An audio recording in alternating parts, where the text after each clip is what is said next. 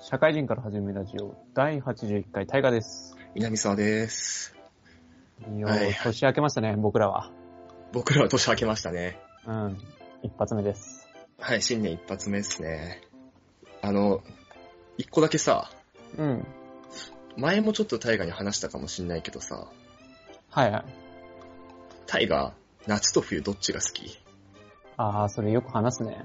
うん、なんか毎回話したかなと思うんだけど、いでも俺とタイガ多分一回しか話してないから、冬だね。あ冬の方が好き。うん。なんか理由ある？単純に、寒い方が耐えられる。ああ、タイで、ガ、なんか、教室内いるからそっちの方が快適。ああ、確かに室内だとそっちの方がいいかもね。外出る気なくすんだよね、暑いと。でも、わかるわかる。まあ、エアコンも好きじゃないしね。寒くて。ああ、クーラーが嫌いってこと？うん。家の中で寒いのは耐えられるんだけど、うん。家の中暑いは耐えきれない。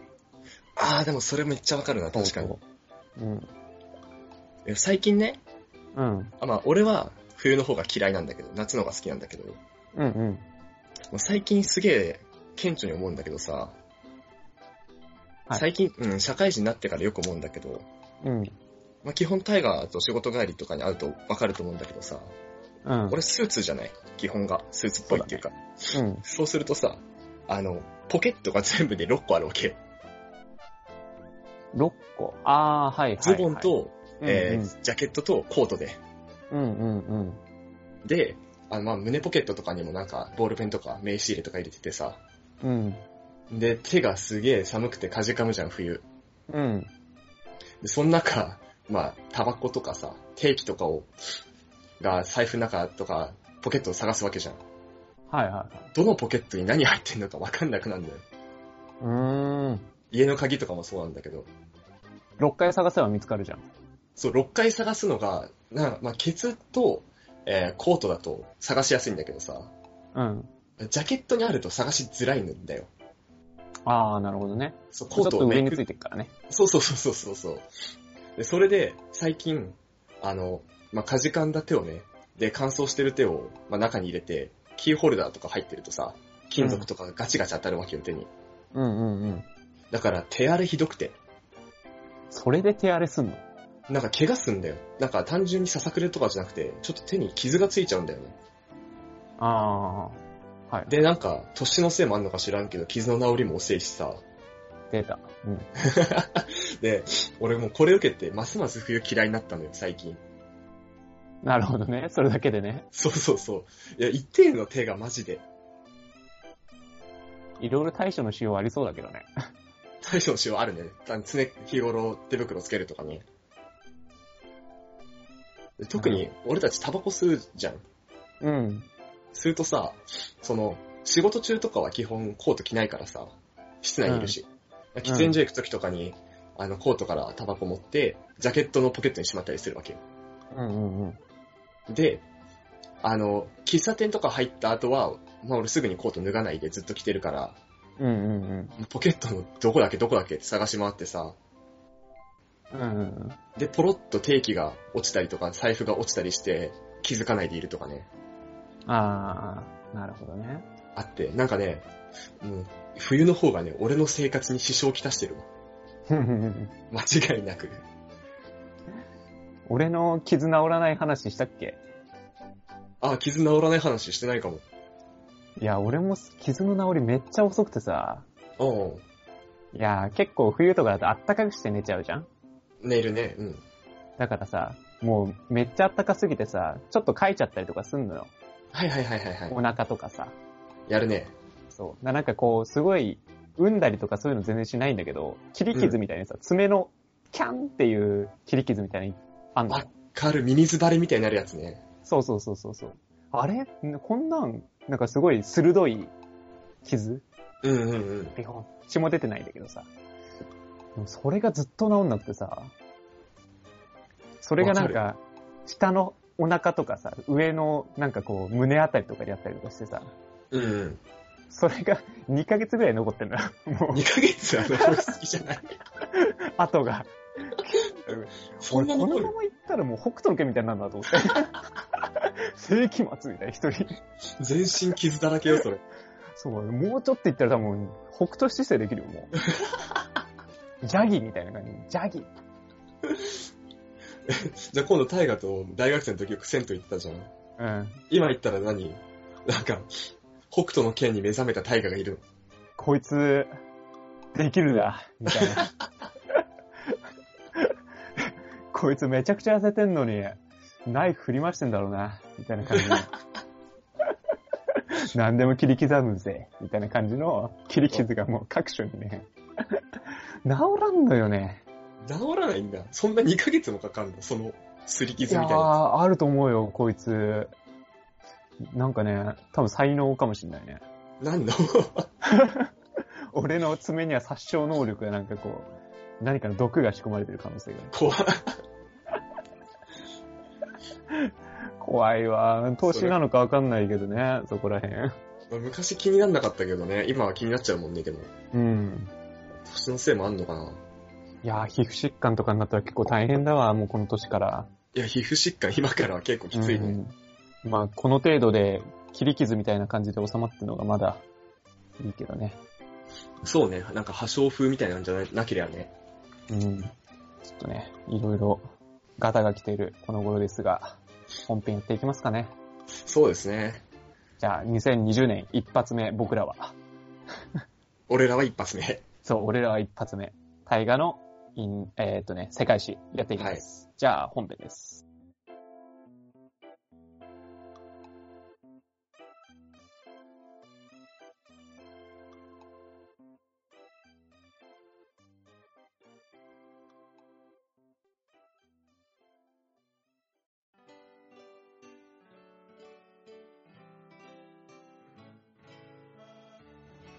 はい、本編です。はい、お願いします。えーっとですね、今日の世界史は、なんとびっくり、インド神話。インド、インドです。芝しか知らない。そうなんだよ。あの、仏教の流れだね。まあ、仏教やったし、うん。インド神話もちょっとやっとこうかな、みたいなはいはい。気分でございます。じゃあお願いします。でね、今日はつまんないんですよ。概要なんですよ。あ、出た概要編。ちょっと概要なんんですよ。はいはいはい。でね、あの、インド神話って、まあ、古代インドで信仰されていた、まあ、これ多分説明したけど、バラモン教っていうのがあありまして、それが発展したヒンドゥー教も含めて、聖典に書かれている神々の物語がインド神話なんですよ。はいはいはい。そう。で、まあ、ヒンドゥー教っていうのはインドを中心にして、南アジア地域で信仰されている宗教ですね。はいはい。正直どんな宗教なんだっけっていうのは割と俺も知らない。うん、確かにあんまり詳しく知らないね。でもね、牛食べれないんだよね、確か。あ、そうだったね。そうだね。そうだね。俺もうさ、俺もうずーっとずーっと、もう忘れないんだけど、忘れないんだけど、はい。そう、ヒンドゥー教はヒンドゥー教って覚えたら、牛食べないっていうのを覚えられるんだよ。はいはいはいはいはいはい。俺ずっと覚えてんだよね。俺永遠に忘れないと思う。俺も今から多分忘れねえわ、その覚え方。イスラム教なんだと思う？イスラム教？ラム食べない？豚食べれないんですよ。これの覚え方知ってますか？いやもう間違ってる時点で覚えてないでしょ。イストン教なんですよ。はいはいはいはい。もうイストンのトンで、あ、豚食べれない。はい。はい、受験生、勝ち。はい。はい。で、あの、はいイン、インドゥ、インドゥー教じゃねえよ。ヒンドゥー教は、うんヒンドゥー教はですね、キリスト教とかイスラム教に次いで信者が多い宗教なんですね。3番目なんですよ。はいはいはい。まあ、インドは人口多いからね。2位だもんね。うん。で、えっと、まあ、我々にも根深い仏教あるじゃないですか。うん。その仏教っていうのは、バラモン教の教義に反して釈迦が起こした宗教なんですよ。はいはいはい。そう。だ元はぶ仏教も、あの、バラモン教なんだよね。まあ、インドの仏教しね。うんで、えっ、と、まあ、仏教にもインド神話の多くが取り込まれているといったところで、まあ、大黒天って仏教であるけど、それはシバ、うんうん。インド神話で言うとね。で、梵天っていう、まあ、仏教の神は、ブラフマをモチーフにしてみたいな感じですね。はいはい。で、ちょっと、ヒンドゥー教の説明をパラッとしますけど、もともとは、古代インドにあった小王国、まあ、古代インドの中に王国があって、えーその王国が、えーバラモン教を保護していたと。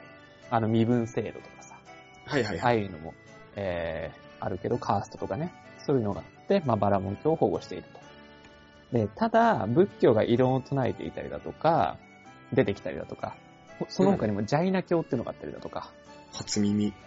ジャイナ教が出てきたりとかして、えーその小王国の中、古代インドの中でも仏教を保護するような王国とか出てきちゃったんだよね。はいはい。バラモン教じゃなくて、仏教。っていう時に、バラモン教はどんどん劣勢になってくるわけですよ。はい。でもバラモン教はカースト制度守りたいし、まあ、うんそこは、えっ、と、どうにかして保護していこうみたいな、やりたいよね。このバラモン教の担い手たちとしてはさ。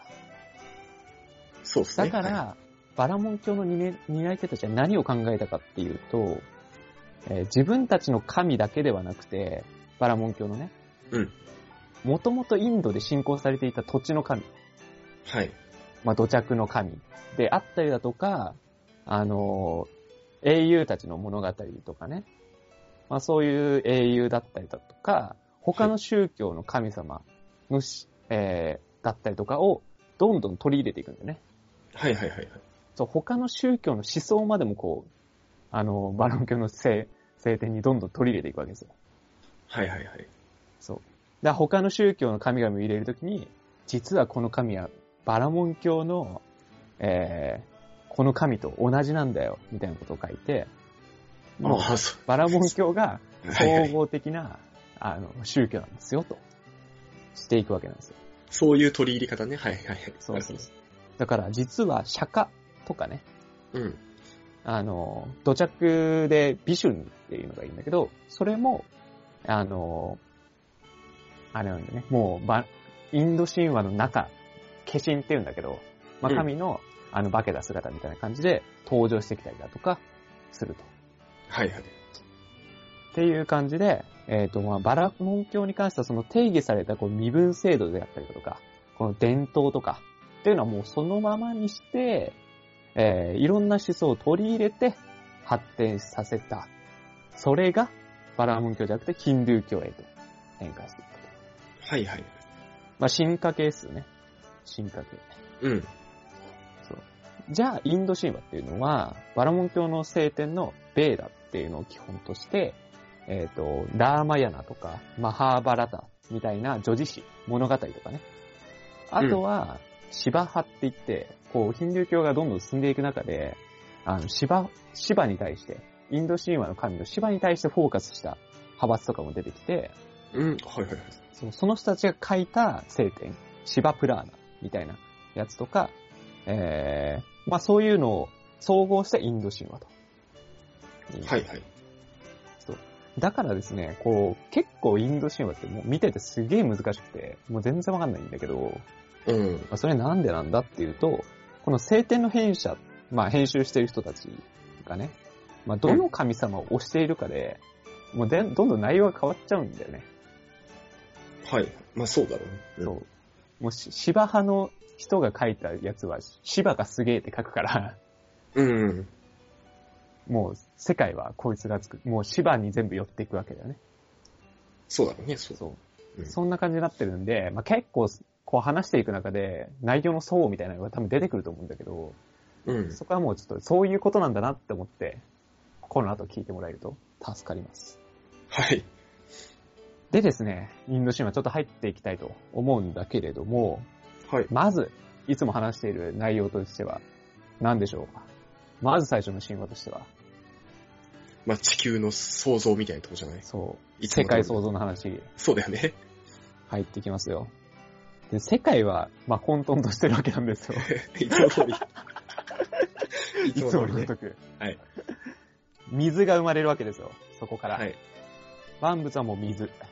原初の水が生まれます。はい。その中に種があるんだよね。はい。水の中に。そう。種が黄金の卵ってなる。黄金の卵に成長するんだよ。うん。そう、卵の中からブラフアマーっていう神様が生まれます。うん、聞いたことある、ブラフマー。うんはいはい。卵から生まれたら何が残るかと。うん。殻が残るんだよね。卵っつうのは殻があるんだよ。うん。で、バーンって出てくるから、ブラフアマーが。はい。上と下に殻があるんだよね。うんうんうんうん。だから、上の殻っていうのを展開にするわけですよ。天。はい。下の、下の殻っていうのを地上にするわけです。はいはい。あんな回転な、空にしようかっていうわけですよ。はあ、はあはそう。っていうのをブラフマーが作って、あらゆる生命とか世界を作り出したと言われています。あ、はいはいはい。でですね、インド神話のこう考え方として、発生と消滅っていうのがあるんだよね。うん。基本の考え方として。そうで、えっ、と、この世界っていうのは、ブラフマーの目覚めと同時に、卵っていうのは発生して、世界が始まって、眠るとき、ブラフマーが眠るときに一時的に世界が終わる。終わりを迎えると。終わる。はいはい。だから、あの、世界は発生と、えっ、と、えー消滅なんだよね。ブラフマーの目覚めと同時に生まれて、眠りと同時に一回終わると。うんうん。ただ、ブラフマーの一日っていうのはとんでもなく長いんですよ。眠ったら世界終わっちゃうんで。そりゃそうでしょうね。はい。と、人間の年数で言うとブラフマーの一日、また年数当てクイズやりますか？無理だよ、それ当たる。あの、43億2000万年。当たるわけねえだろ、そんな。ブラフマーの一日っていうのは43億年ぐらいあるっていう。はいはい。そう。で、現在はっていうと、7回目の期間らしいですよ。え、あ、そうなんだ。まあ2300 7期目が我々のいる、いる現在はい。らしいですよ。で、えっ、と、まあ、ヒンドゥー教っていうか、まあ、インド神話もそうだけど、まあ、ブラフマーが世界を作って、うん。で、ビシュヌっていうのが世界を維持して、はい。で、シバが、シバっていう神が破壊するっていう世界観があるんだよね。はいはいはインド神話っていうと、ブラフマーとビシュヌとシバっていうこの三大、三大最高神みたいな感じはいはい。基本、基本路線としてね。ただですね、ブラフマってめちゃくちゃ偉いじゃん。今、世界作ったし、もうすごい最高神みたいな感じじゃん。うん。最高神だと思ってるわ。ただ現代ではブラフマーの影ってめちゃくちゃ薄いんですよ。へえ、はいはいはい。だちょっと、あの、ブラフマーいろいろ話す、話すことあるかなと思ったら特になかったんで、もう今日でさらっと話して終わりにしようかなって思ってます。はい。で、ブラフマーっていうのは、えっ、と、大体こう、いろんなとこで、こう、絵とかで描かれてるやつで見ると、えうん4つの顔があるんだよね。もう周り、あの、四方八、四方が顔で描かれてます。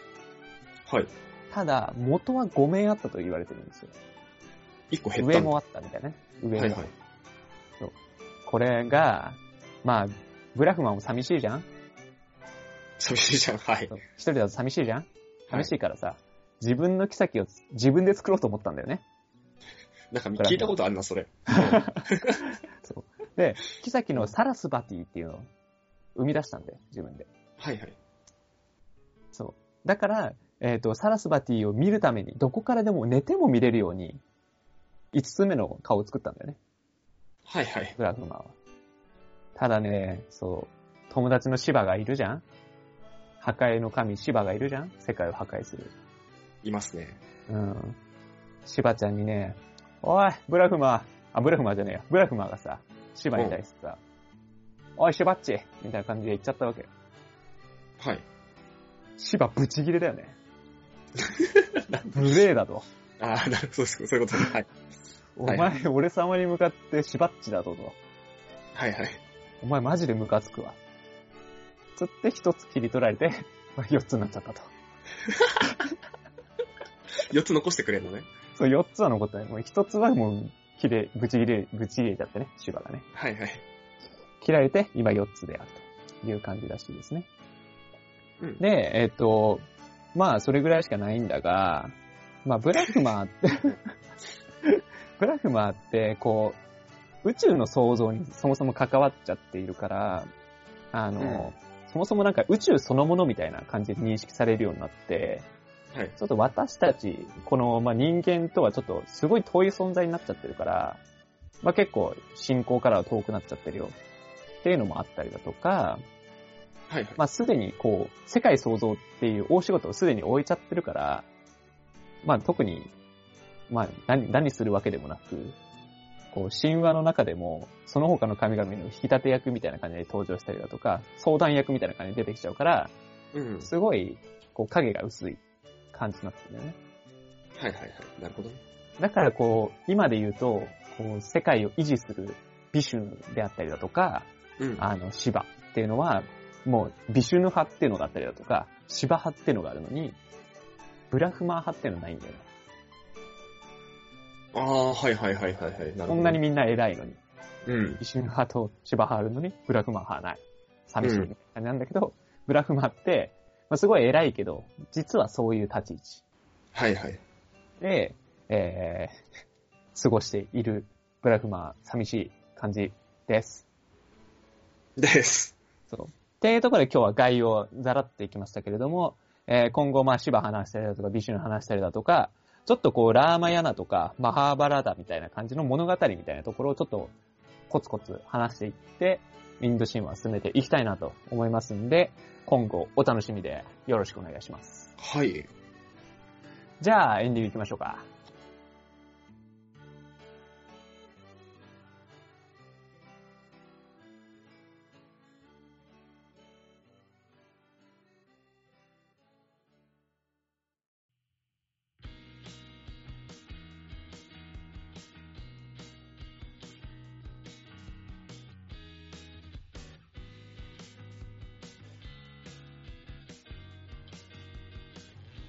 はい、エンディングです。はい、お疲れ様ではい、す。どうもどうも。いや、インド神話が始まったわけじゃないですか。うん。で、まあ、ブラフマだけとシバカだけさ、うん。俺は名前を知ってたんだけどさ、FF、FF に出んの？出るよ。女性で出てくるけど。女性なの？うん。実際のブラフマは？いやー、シバは男性だね。普通はあーなるほどね。うん。なんかさ、どこだっけな、京都の、あのなんか、いっぱいなんか仏像が並んでるとこあるじゃん。千手観音像みたいなやつ。千手じゃないけど。うんうん。あそことかにもさ、芝っていた気がするんだよね。いたの？なんか、そこかどうか覚えてないけど、どっかうのん神社か寺に芝っていう説明があったんだよね。まあ、あるだろうね。あるかもね。全然。そうそう。で、それをさ、大河がなんか、いろんなところから取り入れてますよみたいなのとさ、うん。仏教ももともとはそのヒンドゥー教からみたいな、バラモン教か、からって話して、すげえ合点いったんだけど、そうなんですよね。すべては、そうそう、すべての起通ずる。源は、バラモン教からですよ。日本の神社とか行ってももしかしたらどっかにいんのかもね、ブラフマとシバ。まあ、同じモチーフだからね、ほぼ。だからアシュラとかもそうなんだよ。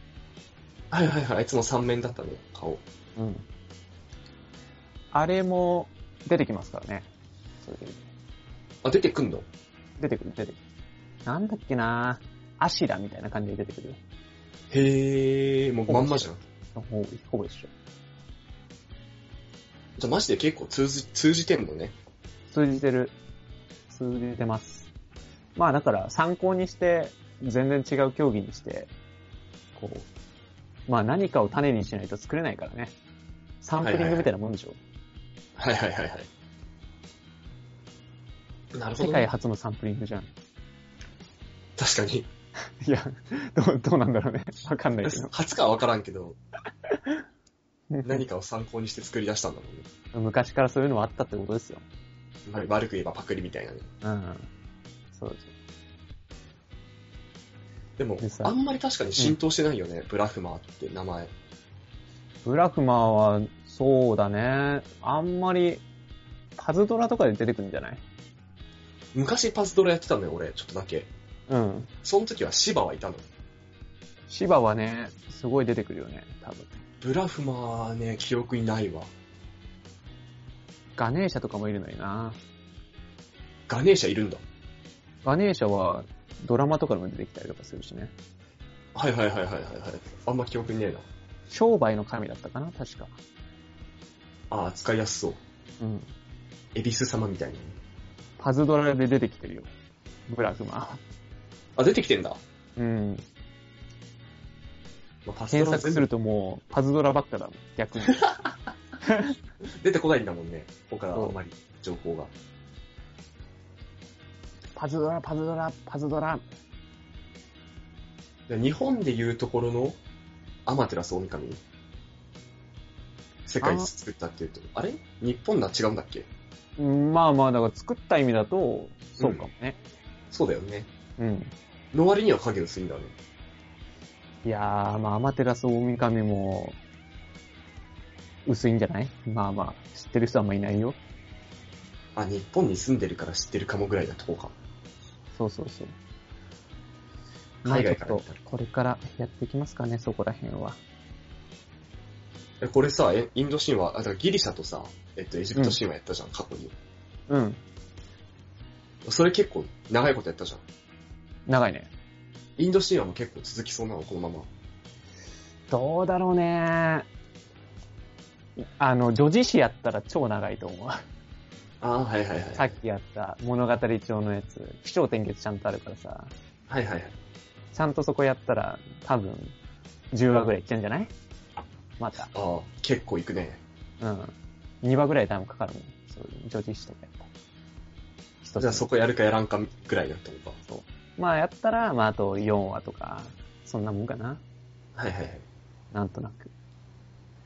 まあでも、同じぐらいやるかな。でもなんかギリシャ神話よりあんま面白い感じはしないね。なんとなく。ああ、そんなになんか、いろいろストーリー性がある、みたいな感じでもない気はする。ギリシャ神話結構破天荒だったもんね、みんな。いや、そうなんだよね。なんか聞いてる感じ、インド神話っていうか今の話だとさ、うん。結構神を称えよう感あるじゃん。あ、そうそう。基本的に神への参加なんだよね。インド人そうだよね。そう。だからギリシャ神話って神の汚い部分めっちゃ見た気がしてて。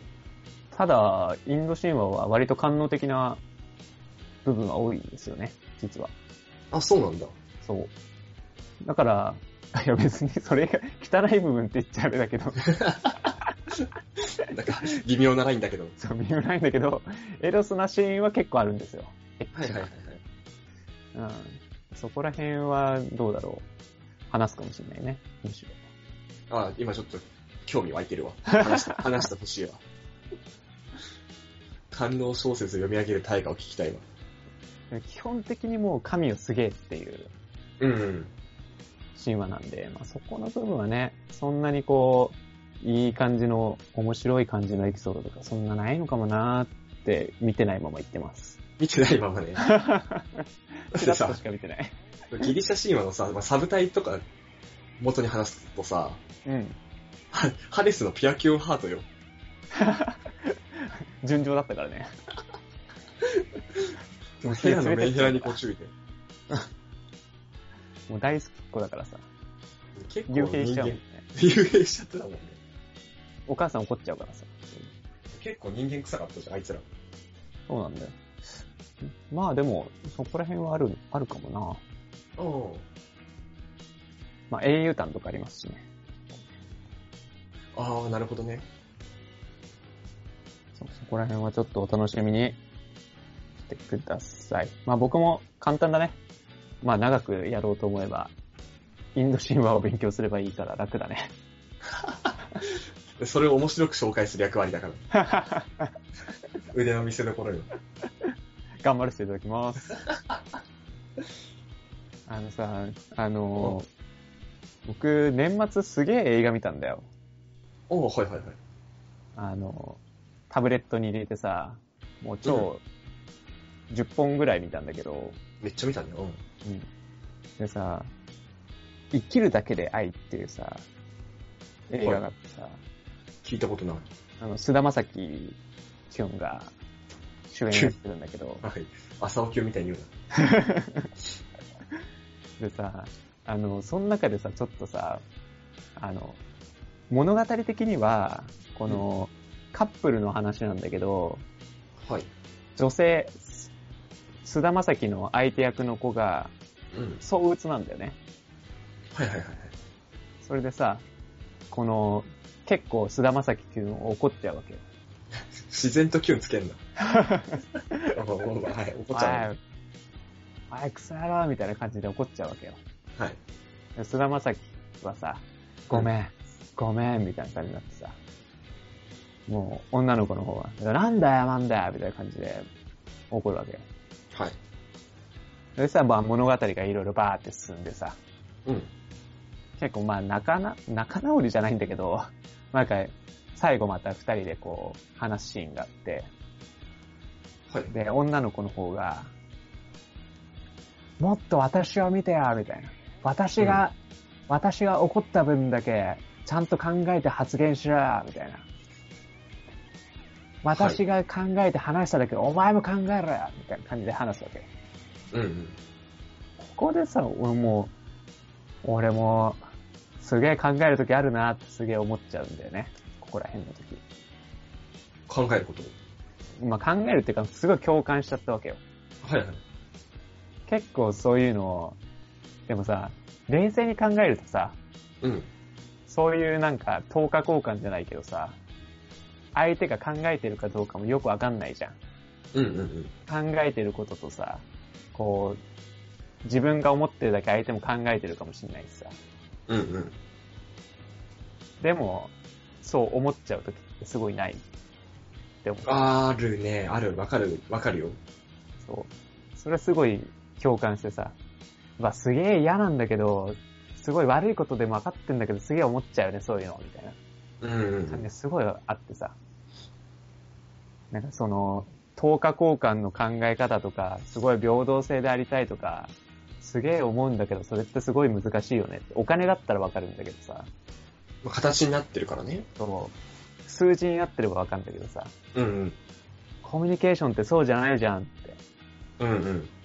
すげえ思っちゃうんだよね。なんかお前の返事が考えてねえような返事なんだよ、みたいな感じで思っちゃうことってあるじゃん。うんうんうん。そこなんかすごい思っちゃって、南沢もある、あるよね、そういうのね。いや、俺、大河より多分もっともっともっと浅いんだけどさ、うん。思い当たる節で言うとね、うん。まあ、ゲームなり遊びなりとかうん。しててさ、まあ、麻雀とか最近よくやるんだけどね、うん。やってて、俺がすげえ、なんか勝とうと頑張ってうん。やってて、相手がなんか適当にやってるとすげえ冷めるっていうのがよくあるのよ。ああ、南沢よくいい、あの、言うやつだね。それ。そうそうそう。なんか、うん逆だと申し訳なくなるんだよね。相手がすげえ本気やってやってて、こっちがちょっと冷めてると、あ、申し訳ないなってなる。だけどうんうん逆のパターンで、こっちがもうすげえ必死でやってるのに、相手がちょっとなーなーでやってると、なんか、怒りまでいかないけど、こっちが冷めるんだよ。だなんか自分が同じレベルまで下がっちゃうよね。そうそうそうそうそう。勝手に下がっちゃうんだよね。まあ、遊びとかだからまだいいっちゃいいけど、それがコミュニケーションとかになるとすげえ悪循環だなって思う。そうなんだよね。相手がなんか、あんまり会話する気ないっていうか、コミュニケーション取る気ないから、じゃあ俺も取らなくていいや。っていうのが相手に伝わるとまた相手も下げて、こっちも下げて、そなんかデフレスパイラル。う。でも、そういう時って、じゃあ頑張んなきゃいけないのかっていうのも結構すごい体力いるし、うん。すごいストレスかかるんだよね。こっちが頑張った分だけ相手が返してくれるかわかんないから、うん。なんか、なんだろう、取り越し苦労感も出ちゃうし、うん。なんかそれでさらにさ、こっちが頑張って相手が返さないとさ、こっちはこんだけ頑張ってないのにお前何なんだよっていうストレスになるしさ、うん、そうそうそうそう。すげえなんか、良くないけど、なんかどうしようもない感じあるよね。そう、モチベーションなんだよね。うん。なんかどうしても、まあ本当は、こう、いや、俺がやってあげたいんだからやってんだよ。うん、うん。なんかまあ、恋だけで言ったら、俺が好きなんだから好きなんだよ。うん。っていう一方通行が一番正しいのかもしれないってすごい思うんだよね。見返りを求めないっていうかね。そう。うん。相手の反応が悪くたって、俺が好きだからいいんだよ、みたいな。うんうん。なんかそれってすごい、こう、高校生みだなーって感じすしない？なんか、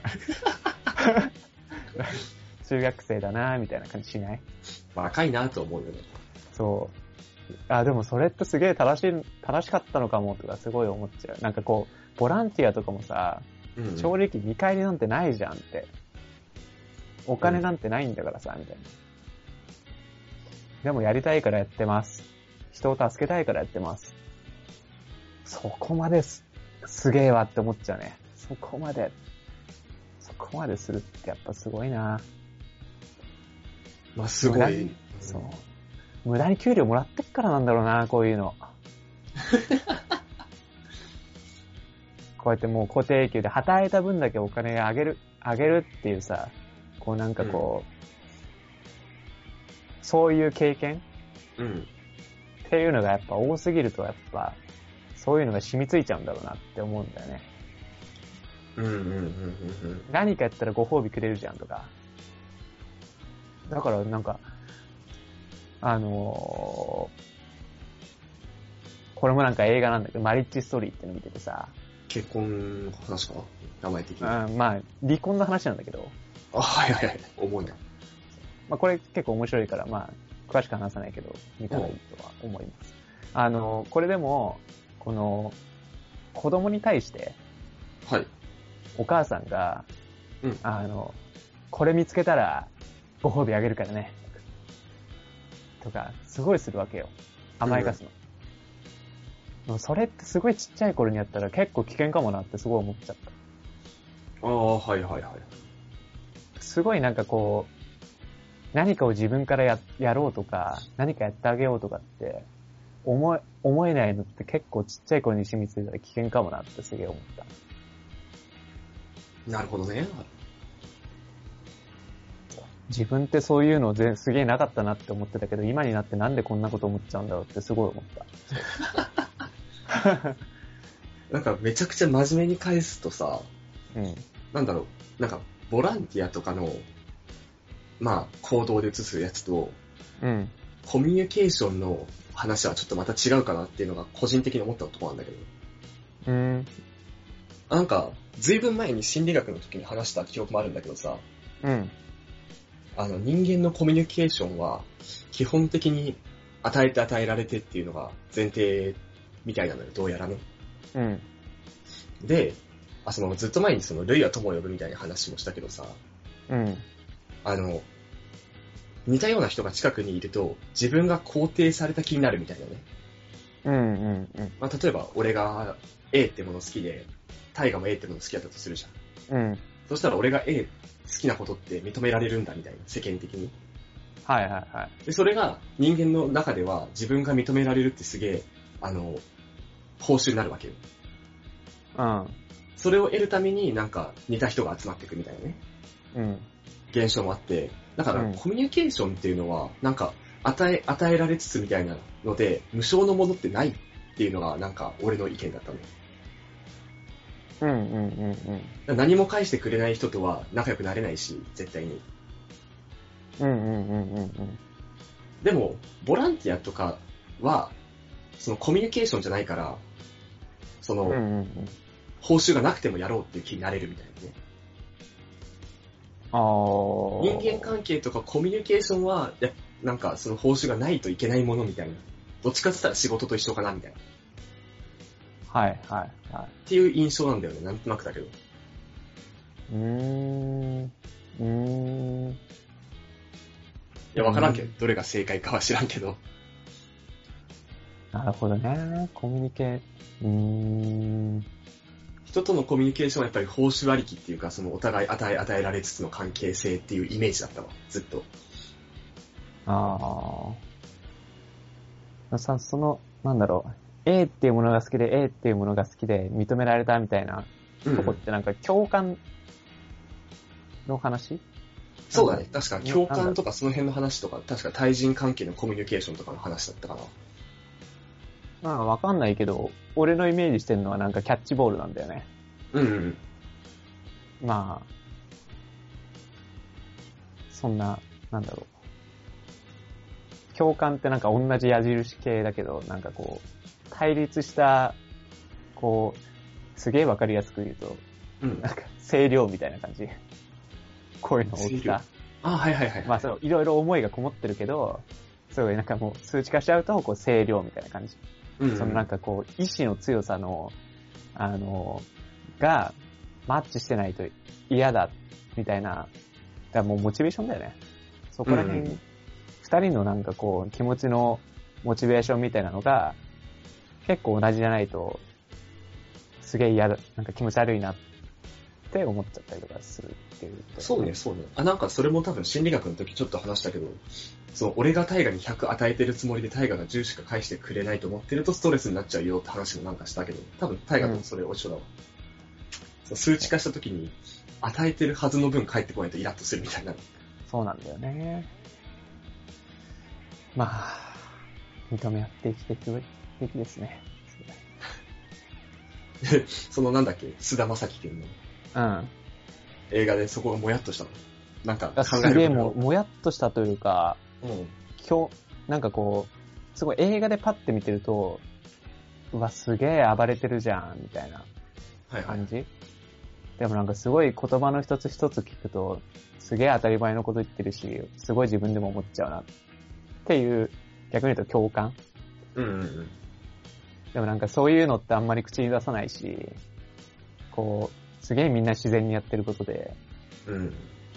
それをなんかこう声に出すっていうのは結構勇気いるけど、いいのかもなってもちょっと思ったんだよね。なんか声に出すと結構その人の関係破綻しそうな気もするもんね。そうそうそうそうそう。なん、なんか、あい、友達とかもそうだけど、やっぱりこう、難しい問題って、うん。すごい避けて取っちゃうじゃん。うんうん。俺はこういうの気持ち悪いと思ってんだよとか、特にさ、こう、何々やってないじゃんとかは別にいいんだけど、まあ仕事みたいな作業とかさ、なんで時間遅れてんのとかさ、はいはいはい。そういうの別にいいじゃん。直せばいいじゃんって。うん。でもなんかこう話してる中のモチベーションとかってさ、すごいこう、なんだろう、根っこの、根っこすぎて、声に出した瞬間、なんか二人ともよくわかんない感じになっちゃううんうんうん。感じがすごいわかるんだけど、でも根本はそこなんだよな。なんかもう、その、もう話ぐっちゃぐちゃだけど、突き詰めたら、突き詰めたら、時間が遅れるっていうのも、いや、俺はお前と、あの、時間通りに来て、ちゃんとモチベーション高く来てるんだよ。うん。でもお前は遅れてきてる。モチベーション低いってことだよね。うんうん。っていうところでイラッとするんだと思うんだよね。時間遅れてるのも。うんうんうん。そうだと思う。うん、それはすごい納得するわ。そうだと思うわ。だそれをなんかこう、どんどん突き詰めて言葉に出していくと、うん。相手もなんかうるせえなとか、なんかこいつ熱いなみたいなうん。感じに、まあ俺も言われたら怒っちゃうだろうしさ。うん。でもなんかそういうの口に出したらすごい、こう割と、あの、まあどっちもこうやってモチベーション高くなっていくと、あ、こうやって思ってたんだなとか、感じれていいのになって思うんだよね。うんうん。実際受けたらどうかわかんないけどね。あすごいなんか、思い過ごしちゃったらすげえ申し訳ないんだけどさ、うん。俺今なんか大河に俺のこと言われてんのかなと思っちゃったわ。いやでも、あの、すげえ思ったよ、それは。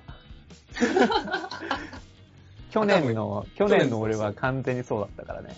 去年のその9月か以降ぐらいの俺のこのモチベーションとなんかさ、連絡部署みたいなところが大河のそのストレスにつながってんのかなっていうか、そう思った原因かなと思ったわ、今。あ、でもね、パッて思い浮かんだのはほんとそれ。うんうん。そうだった。まあでも、突き詰めたら、まあなんか、その、まあ南さん以外でも、まあうん仕事でもそうだ、仕事上の、あの、コミュニケーションでも、すごい相手に落胆するときって、本当にそういうときだなって思うんだよね。はいはいはい。相手にこう、嫌だなって思ったりだとか、こう、なんか、ひ人として嫌いとかそういうのじゃなくて、なんか別に人として好きなのになんかすごい自分が何もしてあげたくなくなっちゃうなとか思うときって完全にそういうときが多い。うんうん。結構めちゃくちゃこ人なんかコミュニケーションの中の、まあ心理学で話してたからそうなんだろうけど、根本のめっちゃ重要な部分だなって思って。うんうん。だからそれはね、言っていった方がいいんじゃないですか？先輩。そうっすね。俺は今だから間接的に俺は言われてる気分だから。なるほどね。俺今ね、さ最初のその出てきたあたりから、あ、これ俺だなって思ってたもん。多分間接的に俺怒られてんだな、今っていう気分だった。ちゃんとやれよっていう。ちゃんとやれ、まあね、いや、ちゃんとやれるというか、下がっちゃうよっていうのもあるし、うん。それで言うとね。まあ下がっても文句言うなよっていうのもそうだし、うん。もう僕としてはそれもちゃんと言ってこうかなって思う。うん。っていうのは、生きてるだけで愛。めっちゃいい映画です。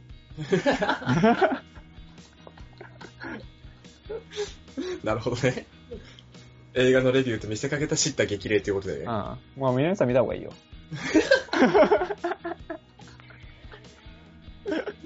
で 俺が見ても多分そのスルーするから。ああ、もう、それで、そう、言う前に皆さんに見てほしかったな。